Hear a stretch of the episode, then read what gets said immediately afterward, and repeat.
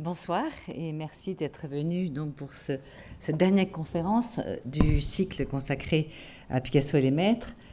Alors évidemment, avant de commencer, je réalise que nous sommes à moins de cinq jours de la fermeture de Picasso et les maîtres et que cette exposition fut, comme vous le savez, un véritable événement dont ont témoigné à la fois le succès médiatique, la fréquentation record, l'enthousiasme d'une grande partie du public, euh, sans parler des efforts déployés par l'RMN pour ouvrir le mardi aux écoles, pour ouvrir pendant toutes les vacances scolaires, parfois jusqu'à 11 heures, et surtout ces trois nuits qui vont arriver vendredi, samedi et dimanche. Euh, donc, euh, je, parle également des conférences à Orsay, de succès égal à Orsay au Louvre. Alors forcément, en tant que commissaire, on ne peut que se réjouir d'un tel succès, mais on est en droit aussi de s'interroger sur les raisons de, ce succès, et on se doit également de rester attentif aux critiques que l'on peut formuler sur cette exposition. Euh, pour aller très vite, il me semble que la raison essentielle du succès de cette exposition, elle tient à trois points l'originalité du sujet, la quantité de chefs-d'œuvre assemblés et bien sûr la puissance de création de Picasso. Il semble en effet que c'est cette confrontation entre passé et présent, ce dialogue plus artistique qu'historique, qui constitue une véritable dynamique pour l'œil et pour l'esprit. Je parle même parfois de gymnastique visuelle et je pense que ces exercices ont fait le bonheur de beaucoup de spectateurs. Euh, les risques, évidemment, de ces expositions qui ont été dénoncés à juste titre par certains critiques, c'est des confrontations gratuites, c'est ce qu'on appelle un peu vite faire n'importe quoi. Euh, c'est un danger, hein, c'est un risque quand on fait ce, type d'exposition. Euh, quelques regrets personnels que j'exprimerai, mais là encore, peut-être que je défonce une porte ouverte, c'est de voir à quel point la presse s'est très vite emparée du tapage médiatique, du coût, euh, de, la taille, du gigantisme, des chiffres. Enfin, on a eu plein, plein de chiffres en permanence euh, dont je ne savais pas très bien où ils venaient, donc parlant beaucoup plus du coût et de ses effets commerciaux plutôt que du contenu, qui est quand même, je crois, quelque chose de vraiment important et qui aurait expliqué au public pourquoi cette exposition est intéressante. Euh, je pense aussi que les dernières querelles entre institutions ne peuvent que ternir l'image de, l'exposition et, son contenu scientifique, et je le regrette. Mais la satisfaction est immense. Elle vient essentiellement du témoignage des artistes, du témoignage des peintres, euh, de tous ces témoignages que j'ai pu recevoir, mais je pense ma collègue Anne Balassari aussi, de, la joie véritable qu'ont eu certaines personnes dans le public à visiter cette exposition, de ce qu'elle a apporté. Et euh, dans notre métier, on dit souvent, quand il y a trop de succès médiatique, c'est que l'exposition n'est pas bonne.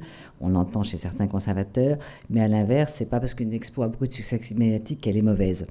Donc je pense qu'il ne faut que se réjouir d'un immense succès populaire et de tous ces gens qui ont pu découvrir Picasso et l'histoire de l'art.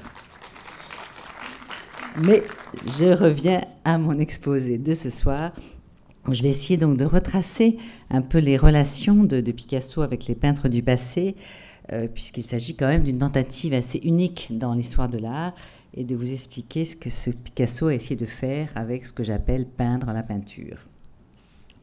En effet, la relation que Picasso entretient tout au long de sa vie avec la tradition, avec les maîtres anciens, est à plus d'un titre exceptionnel et significative de sa position singulière dans l'histoire de l'art du XXe siècle.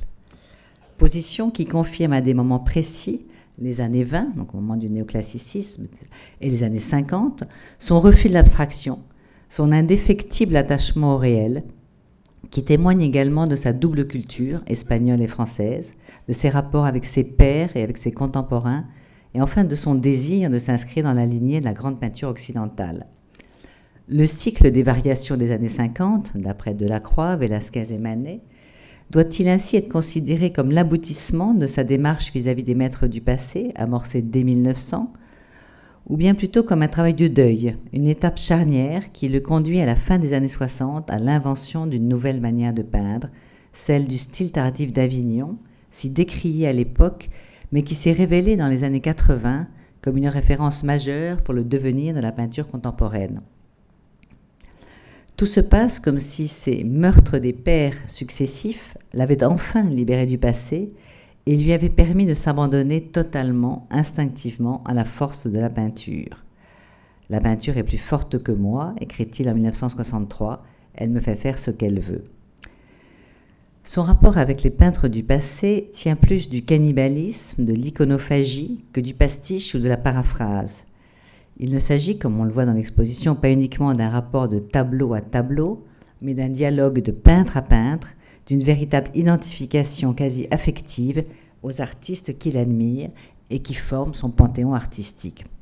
C'est l'une des raisons pour lesquelles nous avons dû introduire l'exposition par une salle consacrée aux autoportraits de Picasso, confrontés aux autoportraits de ses amis. Picasso dit une phrase très significative, il dit En peinture, je n'ai pas de vrais amis, je n'ai que des amants. Ce qui marque la relation affective, passionnelle qu'il peut avoir avec Van Gogh, avec Cézanne, avec Goya. On sait par ailleurs que Picasso, puisque ça nous était rapporté par une analyse graphologique faite à la demande des Loirs, aime et détruit ce qu'il aime. Et l'on verra que ce pouvoir destructeur qui le conduit, je cite un de ses poèmes, à manger les choses pour les rendre vivantes, s'applique non seulement aux objets quotidiens de la réalité, à la figure humaine, mais aussi aux œuvres du passé. Cette digestion sans précédent de l'histoire de l'art et l'ambivalence constante entre tradition et avant-garde sont sans doute le moteur essentiel de sa création. Les exercices de style qu'il expérimente sur les œuvres anciennes viennent-elles confirmer ce qu'on a désigné comme son absence de style, ou plutôt une pluralité de styles? Le terme de variation n'est pas un hasard, et l'on verra que l'enchaînement de ces séries est proche de la composition musicale, avec ses préludes, ses reprises, ses études, ses thèmes essentiels et ses variantes. Le processus de la variation, qui le pousse à donner X versions d'un même sujet, peut être perçu en outre comme une conséquence des multiples points de vue inaugurés avec le cubisme. On retrouve d'ailleurs ce processus des variations dans nombre de ses poèmes. D'un même texte de départ, Picasso écrit et réécrit de nombreuses variantes. Cette polyphonie visuelle qui manipule pour les faire rentrer dans son propre langage pictural les chefs-d'œuvre du passé pose plusieurs problèmes à l'historien d'art. En quoi cette opération se différencie de celle de ses prédécesseurs? De quelle façon introduit-elle le principe de l'art sur l'art, de la citation, de la reprise, du remploi, du remake, autant de termes qui sont devenus les fondements esthétiques de la postmodernité et d'une grande partie de l'art contemporain? S'agit-il d'une fin de parcours, d'une sorte de testament artistique d'un point final mis à une histoire de l'art, de la peinture, pardon, qui irait de la Renaissance à Picasso, en passant par les figures incontournables de la modernité que sont pour lui Gréco, Goya, Velázquez, Poussin, Ingres, Manet et Cézanne ou bien plutôt du processus cyclique de l'éternel retour qui le conduit sur le tard à relire la grande peinture pour la faire sienne et lui redonner une dernière chance de survie. Qu'est-ce que fera la peinture, dit Picasso, quand je ne serai plus là? Il faudra bien qu'elle me passe sur le corps. Elle ne pourra pas passer à côté, non. Le principe même de la variation qui confère le statut d'œuvre à l'ensemble du processus, plus qu'au tableau unique, va de pair avec son intérêt pour l'inachèvement et relève d'une philosophie du temps et de la vérité, paradoxalement beaucoup plus conceptuelle que proprement picturale. Mais nous verrons cependant, en regardant de près ces variations, contrairement à ce que proclame l'artiste et ce qu'en ont dit les commentateurs, ces tableaux des années 50 ne peuvent pas tous être mis sur le même plan. Un regard critique et distancié nous oblige à admettre que certains sont plus aboutis que d'autres et que le principe de l'évolution formelle, pourtant décrié par l'artiste, conduit à des différences de statut entre études, exercices, œuvres finies ou considérées comme telles. La peinture de la peinture. La période de 1950 à 1963 est donc tout entière sous l'emblème de la peinture du passé, du recensement de ses propres ressources picturales, ainsi que de celles de ses contemporains Matisse et Braque. Picasso, on l'a vu dans l'exposition, analyse, déconstruit et reconstruit les chefs-d'œuvre des autres, les digère pour les faire siens. Mais pourquoi, à ce stade donc de son évolution artistique, en 1950, ressent-il le besoin de ce retour au maître et à la tradition? Les causes sont multiples, mêlant raisons d'ordre biographique, politique ou formel. Hasard d'une ressemblance, suggestion d'un lieu, mais surtout nécessité de se confronter à la grande peinture, défi lancé à l'histoire, conscience d'un devoir à accomplir, d'un héritage à assumer et à dépasser pour relancer la peinture sur d'autres voies. Ce sont les motivations personnelles de l'artiste. Mais il faut aussi prendre en compte le contexte historique. C'est celui de l'apogée de l'abstraction, à laquelle Picasso résiste depuis toujours, même s'il l'a en partie fomenté, et surtout la disparition de Matisse en novembre 54, l'ami, le rival, avec lequel il entretenait depuis le début du siècle un dialogue ininterrompu et fructueux. Picasso se retrouve désormais seul à porter le devenir d'une peinture issue de la Renaissance, révolutionnaire à l'aube du XXe siècle, puis obstinément figurative. Les préludes. Si l'on accepte les copies de jeunesse, dont celle de la copie du Velázquez qui est présente dans l'exposition, les œuvres de la période bleue, fortement influencées par le Gréco, les œuvres cubistes et particulièrement les Demoiselles d'Avignon qui sont au-delà ou malgré des innovations formelles autant de références indirectes à des tableaux anciens, la première véritable interprétation, car intitulée comme telle d'après un maître du passé, est Le Retour du baptême, appelé aujourd'hui La famille heureuse, d'après le nain, tableau qui date de 1917. Ben à gauche, vous avez donc le tableau de Le Nain, qui est aujourd'hui au Louvre, mais qui fut acheté en 1923 par Paul Jameau et ne rentrera dans les collections du Louvre qu'à partir de 1939. Donc Picasso ne l'a pas vu au Louvre. Il l'a sans doute vu dans une galerie ou chez un collectionneur, car il n'en existait pas de reproduction. Picasso réalisera un dessin réaliste de l'enfant à gauche, qui ressemble un peu à un jeune torero avec sa cape. Et son intérêt pour les frères Le Nain est confirmé par l'achat qu'il fit en 1919, le tableau de gauche, à son marchand Paul Rosenberg, Le repos du cavalier. Et en 1923, il achètera également une copie anciennement attribuée à Louis Le Nain, La procession du bœuf gras. L'intérêt pour les, nains est confirmé par les propres déclarations de Picasso. Ce qui l'intéresse, dit-il, ce sont les maladresses des frères Le Nain et leur côté paysan. Le tableau de Picasso est un pastiche à double sens. Il ne se contente pas d'emprunter le sujet, il fait également une citation du style pointilliste. Et cette technique néo-impressionniste, faite de points de couleur vives, n'est pas nouvelle pour l'artiste. Il l'avait déjà utilisée de façon partielle dans les natures mortes cubistes de 1914, et on la trouvera dans un, autre tableau de la même époque, La femme à la mantille, La salsichona.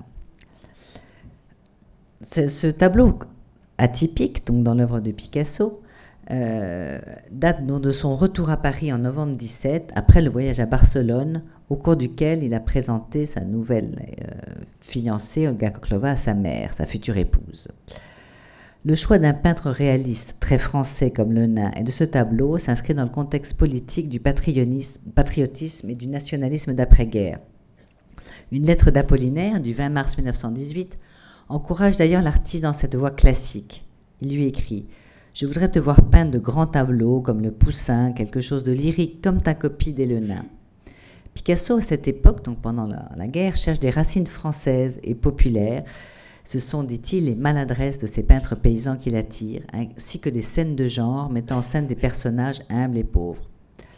Peut-être aussi, comme le suggère Suzanne Grasse-Galassi, le thème de la famille, puisqu'il s'apprête à en fonder une, ou le thème du baptême, puisque je vous rappelle qu'il sera à cette époque le parrain de Mac Jacob qui se convertit au catholicisme. Donc peut-être tableau peint en retour de baptême.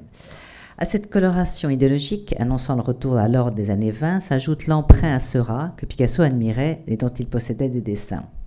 Vous voyez que du tableau original, Picasso n'a conservé que les personnages centraux, l'homme au verre de vin, le père, la femme assise au bonnet de gauche et l'enfant au chapeau qui fixe le père, donc qui fixe le spectateur. Par contre, la femme à l'enfant de droite disparaît sous la mosaïque des touches. Le format horizontal est devenu vertical. D'une scène sombre et recueillie aux couleurs d'automne, Picasso fait une sorte de fête printanière exubérante, niant la profondeur avec ce semi-all-over des petits points sur la surface. Après cet exemple qui reste isolé, la première véritable variation s'opère à partir de la crucifixion de Matthias Grunewald, se trouve au musée Interlinden de Colmar. Elle est composée de plus de 13 dessins à l'encre qui sont réalisés à Boigelou entre le 17 septembre et le 23 octobre 1932.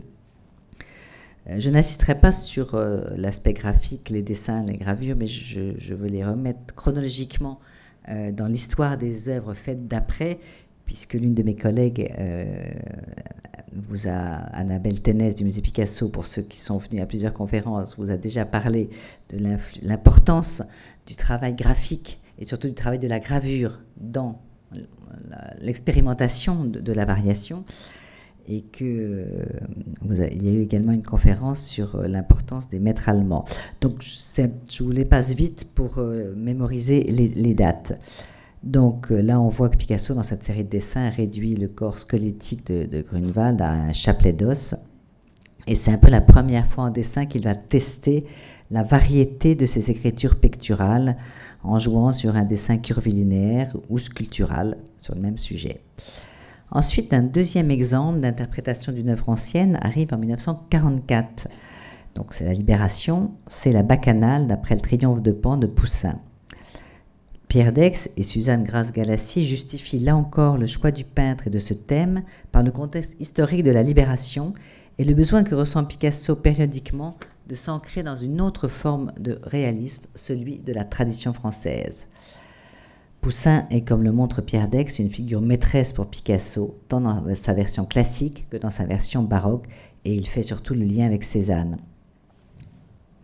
Donc Picasso réalise une bacchanale qui est malheureusement disparue, qui était dans l'atelier de Picasso jusqu'en 1973, mais qu'après la succession, personne n'a jamais retrouvé. Donc c'est cette gouache et aquarelle d'après le triomphe de Pan.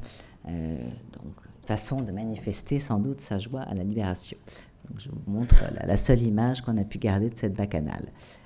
Mais on trouvait important de montrer quand même le, tableau de Poussin, puisque vous savez, dans toute la période d'Antibes, il reviendra sur ces scènes de bacchanale, de faune et, de pan. Donc on voit que c'est dès 1944, la source de toute cette iconographie vient de Poussin.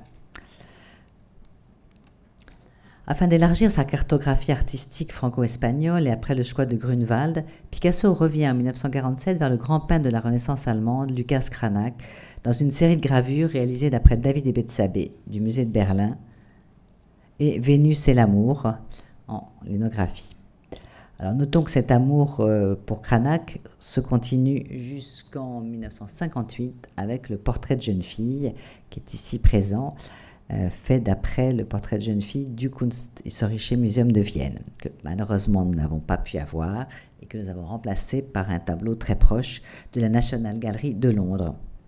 On imagine aisément ce qui a pu attirer Picasso dans le thème de Vénus et Cranach, bien sûr, et également de David et Betzabé, celui du voyeurisme, le thème du nu, euh, l'aspect très graphique et précis des œuvres de ce peintre allemand, le réalisme minutieux des détails, et bien sûr la possibilité de rivaliser avec ses grands maîtres de la gravure. D'où le recours aux multiples variations permises par les états successifs des lithographies qui permettent de passer du noir au blanc et les simplifications formelles. Ensuite, on arrive à 1950 et euh, il y a deux personnages très importants pour Picasso qui sont le Gréco et Courbet. S'il faut distinguer les interprétations isolées d'un tableau qui sont dans un rapport de 1 à 1, des variations qui sont multiples, on ne peut cependant séparer ces deux tableaux de 1950 qui sont faits d'après les maîtres anciens des séries à venir de Delacroix, Velázquez et Manet. En effet, en 1950, Picasso pose avec deux tableaux les jalons des grands cycles à venir. Il choisit un peintre espagnol et un français, toujours pour affirmer sa double culture et son double héritage. D'un côté, une forme d'autoportrait, d'affirmation du métier de peintre, de l'autre, un tableau de deux femmes du maître du naturalisme, tableau qui fit, je le rappelle, également scandale. Le portrait d'un peintre est à la fois un hommage au peintre de Tolède qu'il admire depuis ses débuts, et une sorte de double autoportrait qui renvoie autant à son propre père qu'au Gréco. En effet, ce portrait fut longtemps considéré comme un autoportrait du Gréco, et en fait, c'est le portrait du fils du peintre, Jorge Manuel Teotocopuli, que l'on voit dans l'enterrement du comte d'Orgas à Tolède. Avec Courbet, il se positionne comme l'héritier du réalisme social et engagé du fondateur de la peinture moderne. Ce thème des deux femmes rejoint ses nombreuses représentations de femmes endormies. Les deux œuvres, le Gréco et les Demoiselles de la Seine, des bords de Seine, sont traitées dans le même style. Picasso adopte à cette époque une écriture picturale nerveuse et serrée, faite de traits noirs au sein d'une bande blanche. Ce graphisme de points et lignes avait été inauguré avec l'illustration du Chant des Morts de Pierre Reverdy.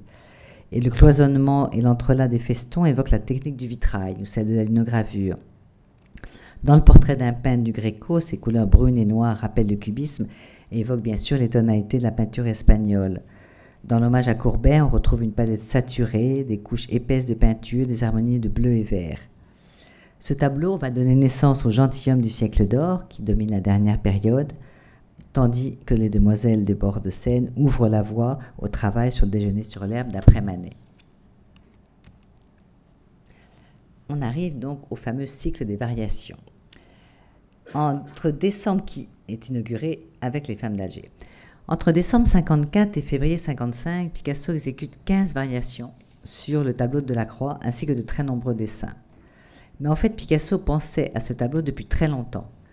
François Gillot raconte qu'il l'emmenait souvent au Louvre voir le tableau et dans un carnet de Royan, fait donc pendant la guerre en 1940, il, décide les premières, il dessine les premières esquisses des femmes d'Alger. La composition, euh, les deux femmes accroupies, la servante de dos et surtout la palette de couleurs. Et à chaque fois, il écrit Femme d'Alger Picasso. Alors évidemment, ça c'est très intéressant de voir que de mémoire, à Royan, au début de la guerre, ce tableau continue de le hanter et qu'il le note dans un petit carnet et qu'il faudra attendre 15 ans de maturation et des événements pour déclencher euh, le, le, fait que Picasso s'attaque véritablement au tableau de la croix. Donc en juin 54, il dessine euh, dans un autre carnet un autoportrait de Delacroix, euh, dans un carnet qui comprend également les croquis du déjeuner sur l'herbe. Donc déjà, il avait dans sa tête cette confrontation des tableaux essentiels pour lui, celui de Delacroix et celui de Manet, puisque dès 54, donc plus de 9 ans avant, il pense déjà au déjeuner sur l'herbe. Donc le terrain semble bien préparé. Puis il rencontre Jacqueline, l'odalisque par excellence, par son physique, sa ressemblance avec l'une des femmes du tableau, son tempérament, son calme et sa sensualité. À ce choc affectif s'ajoute celui plus déterminant encore de la mort de Matisse. À sa mort, dit Picasso, il m'a légué ses odalisques. Je me dis quelquefois, c'est peut-être l'héritage de Matisse, dit-il à Cannes-Valère en parlant des femmes d'Alger. En somme, pourquoi est-ce que l'on n'hériterait pas de ses amis? Pierre Dex fait également remarquer à juste titre que ce travail sur les femmes d'Alger coïncide avec le début de l'insurrection algérienne. Les odalisques de Matisse ne représentent pas seulement le mythe de l'Orient, du harem et de la volupté sensuelle et colorée, mais aussi le problème formel de l'intégration d'une figure à un fond ornemental. Et elles évoquent bien sûr aussi le dispositif du voyeur. En fait, Picasso reprend le travail entrepris par Matisse dans les années 20 il développe l'idée amorcée par Delacroix des deux versions du même tableau. Je reviens juste pour vous rappeler que Delacroix lui-même avait fait deux versions des femmes d'Alger, celle de gauche qui se trouve au Louvre et celle plus petite, plus feutrée, euh, où les personnages ont moins d'importance que, le décor très sombre, qui est postérieure, qui se trouve au musée de Montpellier.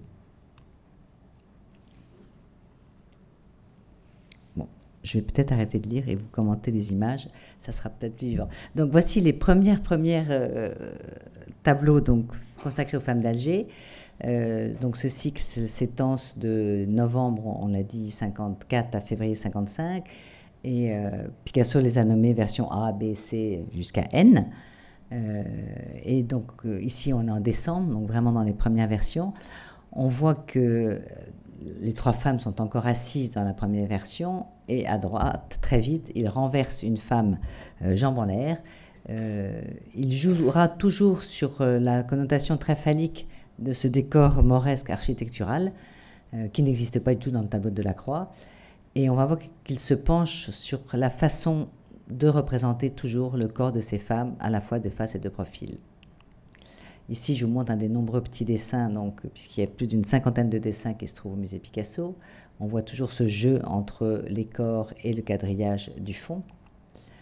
Une des versions, la version H, où là aussi l'influence de Matisse est véritablement manifeste, euh, la réserve en blanc du corps, les aplats de couleurs euh, rouge, noir, euh, bleu, la note Picasso, elle est évidemment sur la façon dont le corps est représenté de façon très simultanée, à la fois les seins, les fesses, toutes les parties du corps sont étalées. Curieusement, Picasso, en travaillant sur les femmes d'Alger, retrouve un thème qui lui est propre, c'est celui du, de la veilleuse et de la dormeuse allongée. Euh, Picasso, comme vous savez, a souvent vécu avec deux femmes et a fait de très nombreux tableaux et dessins. On voit une femme qui veille une autre femme allongée dans les années 40. Donc malgré lui, en travaillant sur le tableau de la croix, ressurgit donc ce thème personnel. Euh, comme vous avez pu le voir pour ceux qui sont allés au Louvre, donc il finit par deux versions très opposées une version géométrique, quasiment en grisaille, euh, qui est vraiment un travail sur le volume, et une version exubérante, décorative, colorée, euh, qui mélange un peu deux styles, un peu le style en feston sur la grande odalisque, euh, la femme au narguilé dont on a parlé pour le portrait du Gréco ou les demoiselles des de Seine, et à droite, une espèce de post-cubisme très coloré, avec une imbrication totale du nu dans, le fond, euh, mais on reconnaît toujours la servante qui est toujours là, tenant un petit plateau, la servante noire de dos, l'esclave noire de dos. Et dans le fond, euh, la troisième femme a été reléguée au fond. Elle est les bras levés, avec toujours le petit dessin moresque. On ne sait pas si c'est un tableau, si c'est un miroir, si c'est une fenêtre. Donc, elle devient peinture, elle est calée au fond. Et cette fenêtre du fond est très importante parce que c'est un élément que vous allez retrouver quasiment dans toutes les femmes d'Alger et que vous allez retrouver dans les Ménines. Deux post-scriptum, donc à la fin de la série, en juin euh, et en décembre, en novembre 55, même beaucoup plus tard, Picasso revient un peu sur le thème des femmes d'Alger en peignant deux très beaux tableaux de Jacqueline, dont il dit, je vous rappelle, qu'elle était une femme d'Alger, que Delacroix l'avait rencontrée avant lui. Euh, donc c'est pour ça, d'une certaine façon, qu'elle rentre directement les tableaux. Donc Jacqueline en costume turc et Jacqueline au bonnet turc. Alors ce qui est intéressant dans, cette série, en dehors de l'hommage à, à, Matisse, de l'hommage à Delacroix, euh, c'est ce thème, donc, euh, bon, pourquoi, pourquoi ce thème des femmes d'Alger? Bien sûr, ça rappelle le harem de 1906 et ça rappelle euh, les femmes nues dans un intérieur avec un rideau, que sont les demoiselles d'Avignon. Et si ces dernières étaient une réponse radicale au bain turc d'Ingres, la série des femmes d'Alger constitue une variante d'un thème essentiel de la grande peinture, chère à Cézanne et à Matisse. En fait, les femmes d'Alger ne sont qu'un hommage iconographique à Matisse, car elles sont dans leur vocabulaire plastique totalement picassiennes. L'hommage pictural se fera dans la série suivante sur un thème matissien par excellence, celui de l'atelier.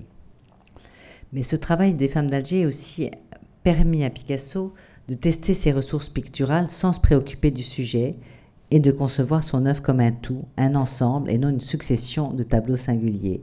Ce qui l'intéresse, c'est ce qui se passe d'une version à l'autre, les modifications, les métamorphoses, les allers-retours. Il pense toujours au tableau du lendemain en se demandant comment il serait. Vous comprenez, dit-il à Daniel Henri Canveller, ce n'est pas le temps retrouvé, c'est le temps à découvrir. Donc la série suivante, qui n'est évidemment pas présente dans l'exposition du Grand Palais, mais qui est une charnière essentielle pour comprendre le passage entre ces différents cycles de variation, est celle consacrée à l'atelier de la Californie. Et pourquoi? C'est que vous retrouvez à droite, en bas, quasiment sur presque tous les tableaux de l'atelier de la Californie, le portrait de Jacqueline en odalisque, en costume turc. pardon. De très nombreux de l'atelier font rentrer la peinture Jacqueline, que vous aviez un peu au fond la dernière version des femmes d'Alger, directement donc dans ce tableau. Donc, euh, Jacqueline, euh, disait Picasso, a le don de devenir peinture à un degré inimaginable. Et cette ponctuation iconographique, la façon de passer d'un sujet à l'autre sont révélateurs de l'esprit d'escalier et des associations libres que pratique Picasso dans sa démarche créatrice. Donc, en effet, vous voyez ces tableaux d'acteurs. Le thème, bien sûr, ici est maticien, mais dans la série, on trouve des tableaux avec une forte influence espagnole. Les couleurs virent au brun et au noir, à l'ocre et au gris. Chapelle mozarabe, dit Antonin Valentin. Velasquez, dit Picasso lui-même à Alfred Barr. Il dit les vrais Velasquez étaient en fait les intérieurs d'ateliers que j'ai peints l'année dernière. Si les gens comprenaient, ils verraient que ces tableaux surréalistes sont proches de Velasquez. Donc la transition entre les séries s'opère donc tout naturellement. et les couleurs des derniers ateliers font le passage pictural. Le thème de l'atelier va faire rentrer la figure du peintre et pas n'importe quel peintre puisque la prochaine série sera consacrée aux Ménines de Velázquez. Velázquez, première classe, écrit Picasso en 1897 à un ami. Et nous verrons, comme le montre fort bien dans son article du catalogue M. Calvo Serraler, que Velázquez est la référence absolue de la peinture pour Picasso. Et que bien qu'il admire dès le début, ce n'est pas un hasard si l'hommage à son compatriote espagnol ressurgit à cette époque de la maturité. Pas n'importe quel tableau non plus, puisque Picasso s'attaque au chef-d'œuvre absolu, au tableau le plus troublant de l'histoire de la peinture, véritable théologie picturale qui dévoile le secret de ses fondements, les Ménines. Tableau miroir, tableau piège, jeu de reflets, inversion des rôles, des regardés du regardant, cette toile ne pouvait que fasciner le peintre de la peinture. Picasso, en peignant ses propres Ménines, s'inscrit en fait comme le dernier reflet du jeu de miroir mis en place par Velázquez. Il fait le tableau d'un tableau représentant un tableau vide de ceux qui sont peints, le roi et la reine, et plein de ceux qui sont de l'autre côté, le peintre, les Ménines. Ambiguïté donc de la réalité extérieure, de la réalité picturale, coexistence de deux mondes, celui de l'art et de la vie. Dans son travail sur les Ménines, Picasso interprétera à sa manière ce double jeu en intégrant dans sa série consacrée aux Ménines des vues de l'extérieur, la fenêtre de l'atelier de la Californie avec les pigeons, la mer et d'autres éléments de la réalité quotidienne comme son chien Lump qui remplacera le noble chien espagnol, puis à la fin des portraits de Jacqueline. Donc du 17 août au 30 décembre 57, enfermé dans les pièces vides de l'atelier de la Californie, Picasso exécute 58 tableaux, dont 44 ménines et 9 pigeons, quelques paysages. La première version, contrairement euh, à l'original, est donc ici horizontale. Vous reconnaissez le peintre immense qui se fond quasiment dans le dessin du chevalet, euh, l'infante au centre. Euh, avec ses ménines et le tableau miroir dans lequel se reflètent le roi et la reine. Donc c'est la plus fidèle et la plus aboutie. D'emblée, il pose le problème, puis après, il rentre dans les explications de détail, avançant par association ou, ou discrétion. À part le format, passé du vertical à l'horizontal, tous les éléments du tableau original y figurent. Plus on avance vers la droite du tableau, plus on s'aperçoit que Picasso va simplifier son écriture picturale, jusqu'à euh, un dessin quasiment enfantin dans certaines versions, comme cette version avec beaucoup de blanc, où euh, toute l'attention est concentrée du coup sur, les ménines, ou cette version très maticienne, faite d'aplats rouge, noir et de formes simplifiées. Mais avec toujours les détails des crochets, les détails du couple royal au fond, le détail du tableau en grand, le chien.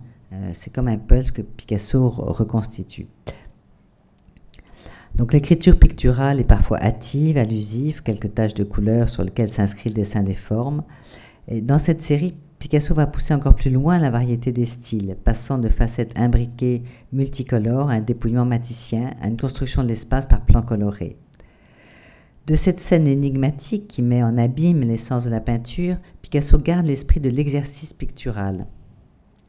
Ce travail de laboratoire, d'autopsie, au cours duquel Picasso analyse, dissèque et recompose le chef-d'œuvre de son prédécesseur, lui apporte une liberté de style extraordinaire, un enthousiasme vorace qui lui permet de poser les jalons du futur style tardif. On retrouve des signes schématiques pour les mains et les pieds, un graphisme enfantin qu'on retrouvera dans la série du peintre et de modèle, une, écriture parfois barbouillée et informe, faite de gros traits nerveux. Les Ménines représentent également le premier retour à l'Espagne du siècle d'or, qui va s'accentuer dans la période de Vauvenargues pour triompher avec les gentilshommes du siècle d'or de la période d'Avignon. Je vous ai parlé de ce détail qui renvoie d'une série à l'autre, celui de la porte du fond qui apparaissait dans les femmes d'Alger et que l'on retrouve avec la silhouette du peintre dans les Ménines. Ce portrait du peintre dans l'embrasure de la porte est le symbole de plusieurs peintres réunis à la fois dans le tableau et dans la poésie. En effet, juste avant le travail sur les Ménines, Picasso commence à écrire un long poème intitulé L'enterrement du comte d'Orgas, encore une allusion bien sûr au Gréco. Et de nombreuses phrases de ce poème font allusion à Velázquez. Je vous les cite. Diego de S.I.V., Diego de Silva et Velasquez, mettant sa palette miroir face au miroir cloué au fond de la chambre, une véritable description du tableau. Toujours les phrases de Picasso. Le personnage qui est à la porte, écrit-il, est Goya, faisant son propre portrait avec son chapeau bonnet de cuisinier et son pantalon à rayures, à la façon de Courbet et moi-même, se servant d'une poêle comme palette. Alors cette association de métaphores est évidemment très significative du travail de superposition de peinture et de référence que peut faire à Picasso, puisqu'il mêle à la fois le portrait de Goya, le portrait de Courbet, tous deux avec chapeau et, pantalon rayé, euh, et à la manière de moi-même, dit-il, se servant d'une poêle comme palette. On retrouvera dans beaucoup de tableaux la métaphore de la poêle avec des œufs qui est un symbole de la palette. Autre citation, les Ménines qui s'adonnent au jeu d'enterrer le condor gaz, mélangeant tout encore une fois, mais cette auberge espagnole qui met toutes ces références n'a rien à voir, dit-il, avec les Ménines de Velázquez. C'est toujours une citation de Picasso. Et Picasso écrit lui-même un poème le 12 septembre 1958 qui s'appelle Ad Don Rodrigo Diaz de Viva de Silva y Velázquez.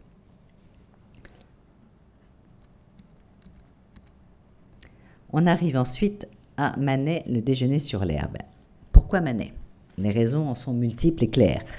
Manet incarne la référence directe à la peinture espagnole. C'est aussi un peintre de la citation, en l'occurrence, vous savez que le déjeuner sur l'herbe est une interprétation du concert champêtre de Titien. Manet est le chef de file d'une révolution picturale et le père incontesté de la modernité. Manet le hante en fait depuis longtemps. En 1901, il dessine une parodie de l'Olympia. En 1919, Les Amoureux, que vous avez vu ici au Grand Palais, qui est une allusion directe au célèbre tableau de Manet Nana.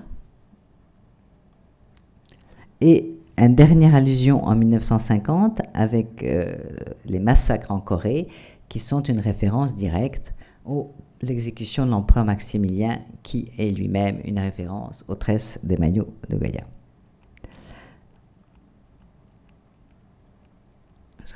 Et en 1932, encore un élément précurseur, il écrit euh, en 1932, on pense que la date est de 32, euh, puisqu'il y a une grande rétrospective Manet à l'orangerie.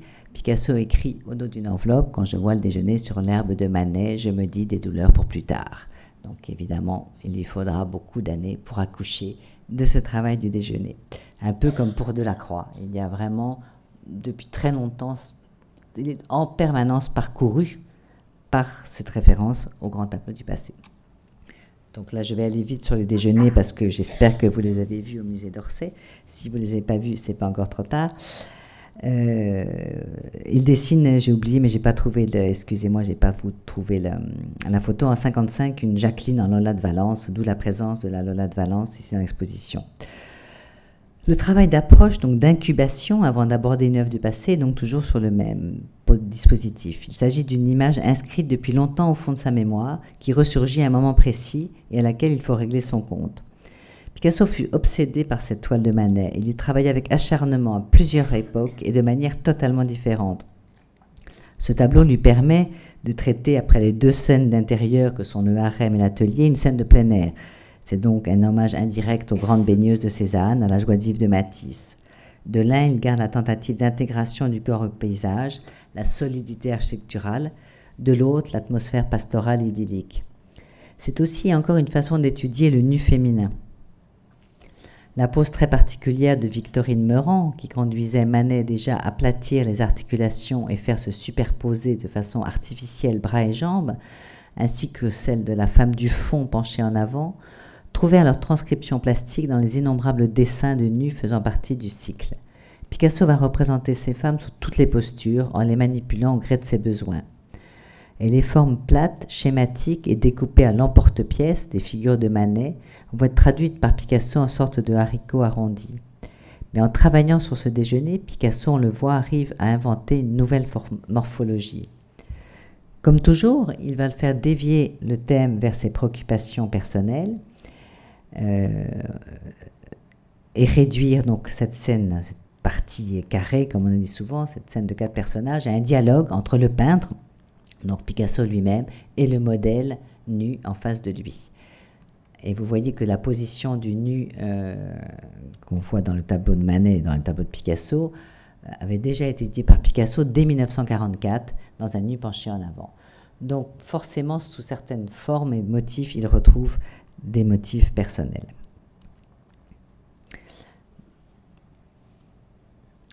Donc, euh, gardez bien cette image en tête, puisque la fin du déjeuner va très vite dans cette confrontation entre le peintre et son modèle, aboutir à une autre série dans les années 64 sur le peintre et ses modèles. Mais entre les deux s'intercale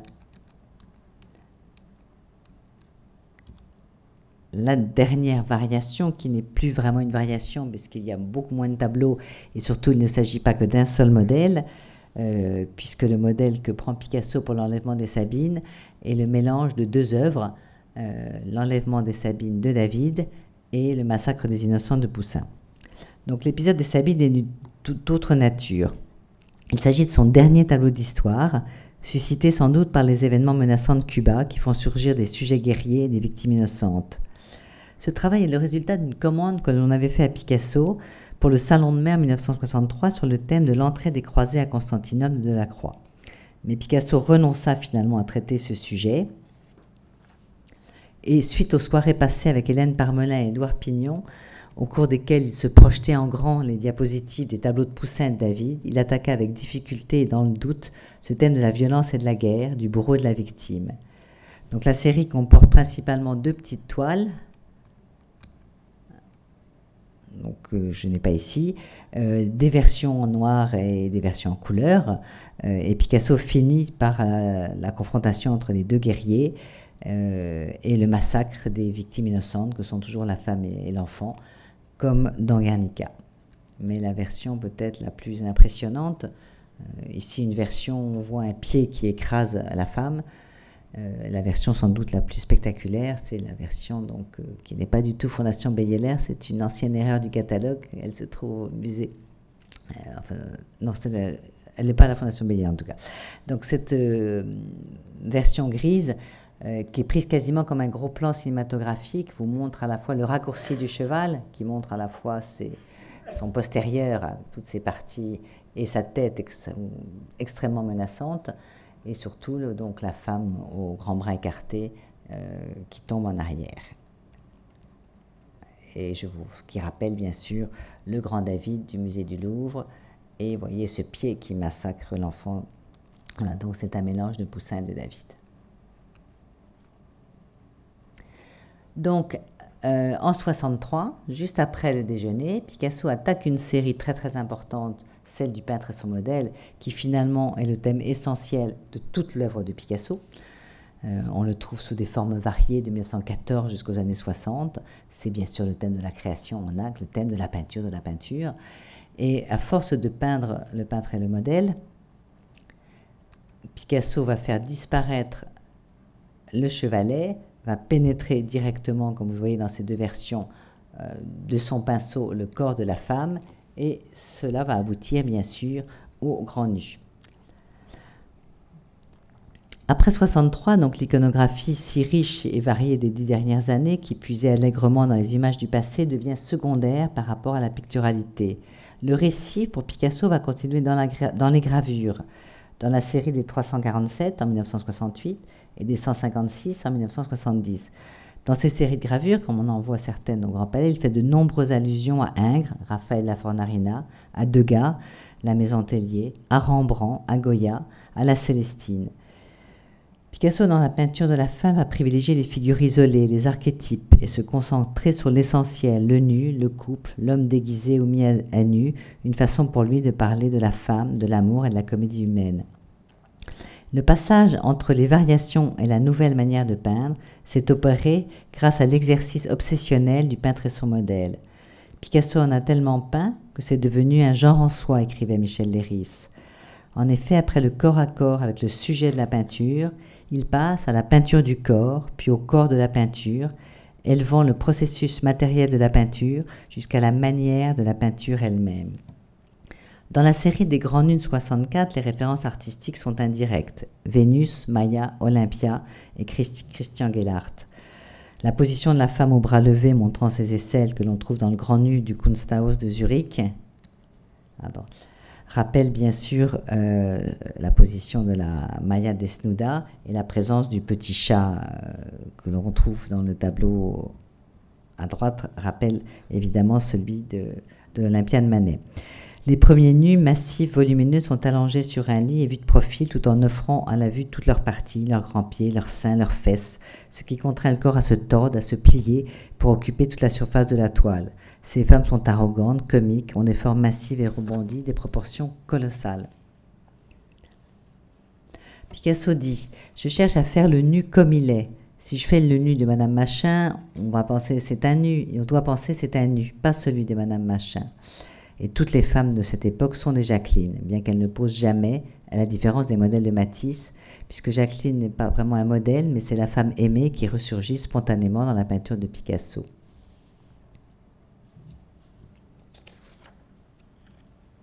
Voici donc les modèles.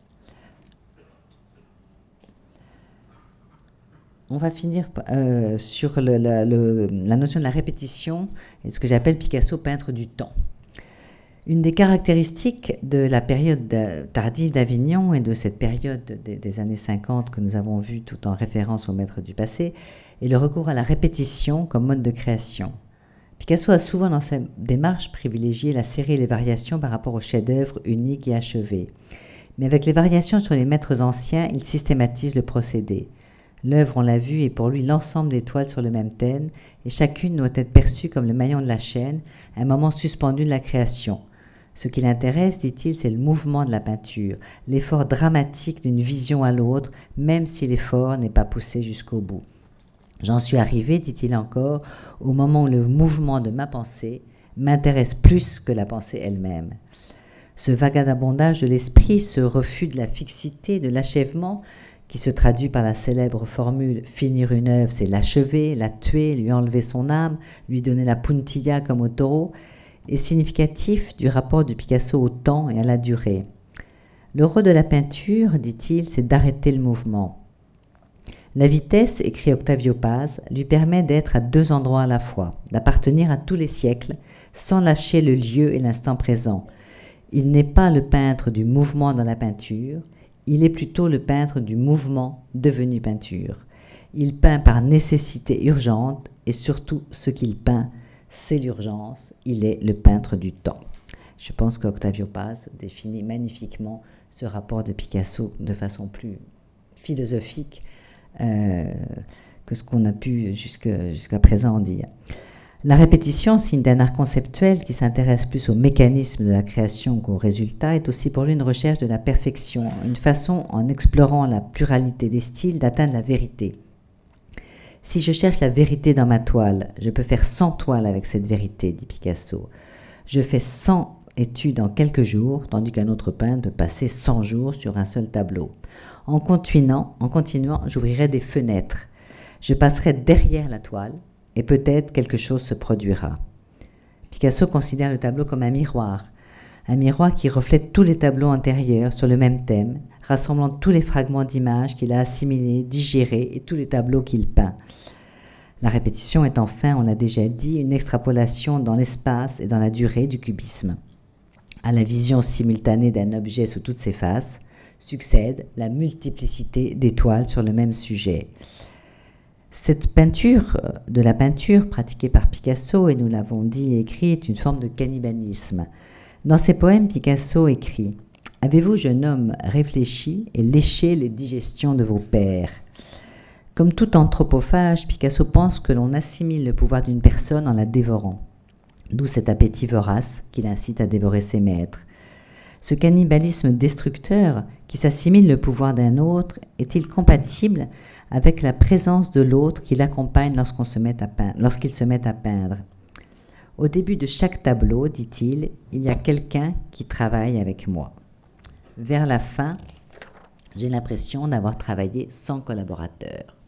L'autre peintre, donc cette figure à la fois qu'il veut dévorer et qui le conseille, est une sorte de figure paternelle, protectrice, un peintre ami, un double fantomatique. Picasso, se représente souvent accompagné du nombre. Il faut cependant distinguer dans l'œuvre de Picasso les citations assimilées, digérées, mélangées et les interprétations directes d'après une œuvre et les variations.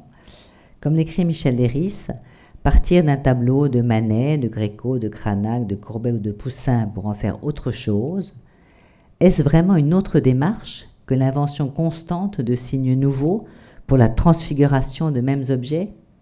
Et reprendre à son compte l'œuvre d'un peintre plus ancien n'est-ce pas la traiter comme une chose intégrée à la vie, qu'on ne peut pas laisser dormir et qu'il faut en quelque sorte amener à accomplir son évolution naturelle? Ces propos confirment qu'il s'agit bien de la même, opération. Picasso est donc parti de l'appropriation réelle, matérielle, celle qui en 1912 lui permettait d'intégrer un morceau de toile ciré dans un collage, à l'appropriation virtuelle des modèles de la grande peinture.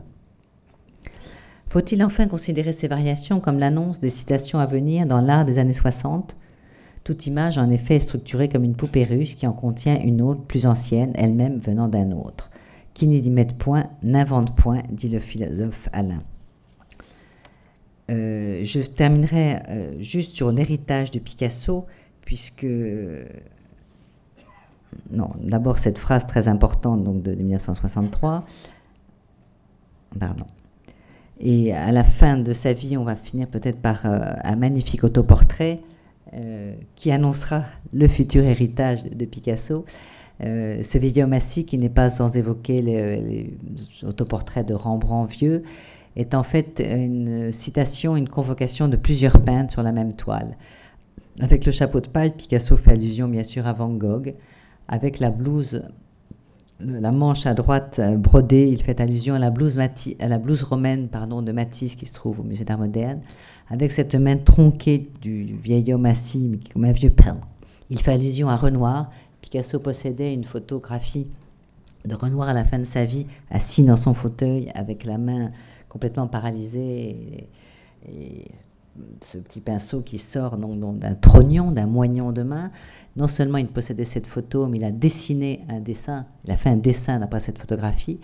Donc forcément, il est hanté par l'handicap physique, par la vieillesse, par la décrépitude, euh, d'où aussi ce visage dégoulinant, euh, un peu comme dans certains tableaux de, de Rembrandt âgé.